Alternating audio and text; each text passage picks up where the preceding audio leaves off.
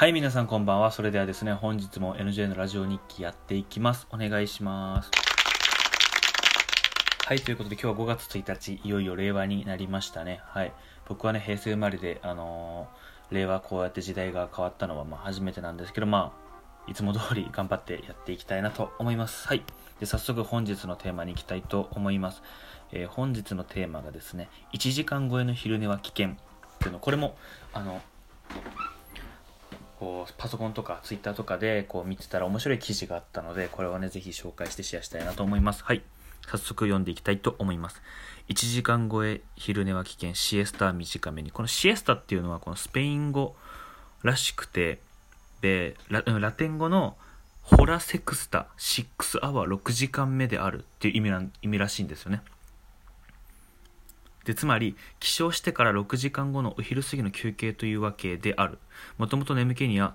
二相性の比内可変動があってちょうどシエスタの時間帯1時から4時あたりに眠気が強くなる。というそうでこの言葉起きてから6時間以内にっていう言葉が使われるそうです。だからイコ、まあ、シエスタイコール、まあ、午後の時間眠くなるみたいな感じで覚え思うイメージしてくれたらと思います。ダメだ。新年一発目めちゃめちゃめちゃめちゃカミカミだ。よくないよくない。あああよし。すいませんね。さあ早速読んでいきましょう。スペインのシエスタといえば長い昼寝をイメージする人が多いと思うが実際には午後1時から23時間ほど長めの休憩を取る習慣を指す。もちろん昼寝をする人もいるだろう。しかし単なる休憩で済ます人も少なくないようだ、えー太陽と情熱の国と言われるスペインでもさすがに暑さと直射日光を嫌う人が多いらしく情熱はともかく体体熱が上がっては困るので体調管理のための生活の知恵としてシエスタの習慣が生まれ生まれたと考えられている。シエスタシエスタのような長い休み休憩プラス昼寝が社会習慣化している国はスペイン語圏を中心に世界30カ国以上あります。日本は入ってないですね。オーストラリアとか、うん、中国とかには入ってるそうです。はい。えーそれが証拠に緯度の低い熱帯亜熱帯地域で多い、まあ、赤道に近いところですね。緯度に低いってこと。でシエスタが文化的に許容されている国近くだと、えー中国、えー台湾タイベトナムインドネシアフィリピンとあとミャンマーカンボジアインドなどアジアも結構多いです。結構世界中に広がってるけどかつこの緯度の赤道に近いあたりが結構国多く分布してますね。はい。で、シエスタと聞くと怠け者や生産性の低さというイメージがつきまとう。これは寝不足自慢の日本人に特別特有な偏見ではなく、知人の米国人や欧州の人々も同様な印象を持っているようだ。しかし少なくともスペインでは夕方から21時、夜の9時過ぎまでは店、まで店は再開するので、実実労実労働時間はさほど変わらない。このような二相性、二相性なのかな？夜間睡眠と長い午後の睡眠の生活リズムは一旦始まるとなかなか抜け出せない。帰宅や就寝時間が遅くだ遅くなるだけでなく長い睡眠をとると夜の眠気が減るため睡眠時間短くなる。睡眠不足を補うために長い午後の睡眠が必要になるという循環である。昼寝が1時間を超えると死亡危険率が急増。さっき言ったあれですねその午後1時から午後4時ぐらいその人間が起きて6時間ぐらい眠くなるよっていう時間帯で1時間以上寝ると、えーこう危険になってくるらしいです。はい、えー健康な人でも実質実験的に普段よりも1時間ほど長く眠らせると昼食後の眠気はほとんどなくなるからなくなる。うん言い換えればシエスタでたっぷりと眠れる人は睡眠不足とシエスタの悪循環にはまっている可能性があるとも指摘されている。うんうんうん。まあ、要するに、昼寝はいいけど、昼寝ね、こう、例えばちょっと3時間ぐらい寝すぎちゃったっていう日は夜なかなか寝れねえみたいな、あれが結構繰り返し、あれが週サイクルになっちゃってる感じですね。ああ、ここ寝すぎちゃったからちょっと夜眠れないな。ああ、昨日夜寝れなかったからちょっと昼間眠いな。で、また寝ちゃったっていう、この、1日に2回寝るっていうことで体がちょっとちょっと習慣がこうリズムが悪くなってきちゃってるのかなっていう感じですね。これはまあいろいろまあ土地とかの土地柄とかにもあるそうでまあいろいろあるあるらしいです。はい。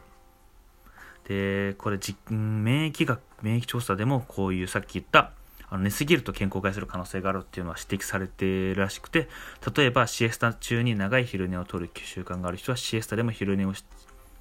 しない人に比べて心筋梗塞や脳梗塞などに死亡危険率が高くなる。特に昼寝の長さが大事で昼寝が1時間を超えると死亡危険率が急増し2時間のグループでは昼寝をしない人の5倍にまで高まるなどの調査結果がある。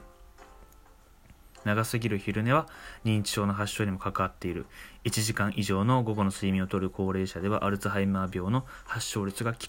望死亡ダメだ。死亡危険率と同様に2倍程度にまで高まると報告されている。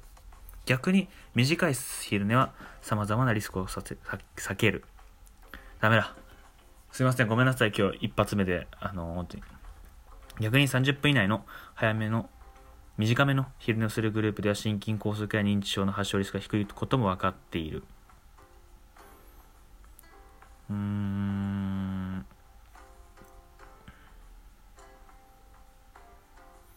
でこの考え方こうなんで長い昼寝は良くないかっていうこの理由がいろいろこう考えられてて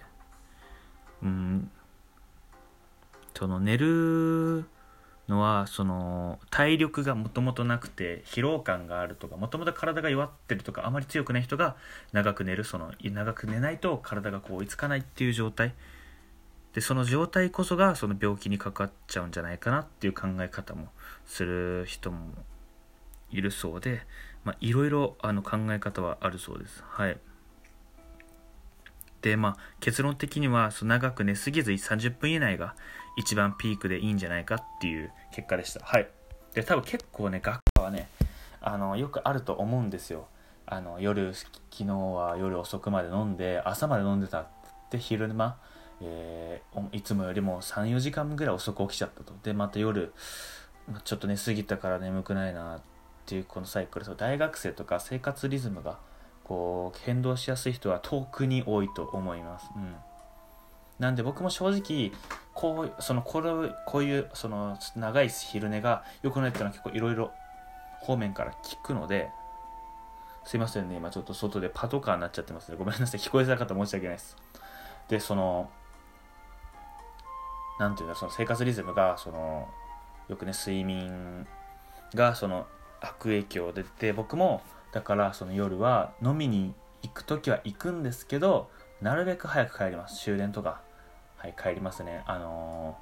ー、早く寝たいっていうのもあるし次の日に早く朝早くジムに行きたい日とかあるんで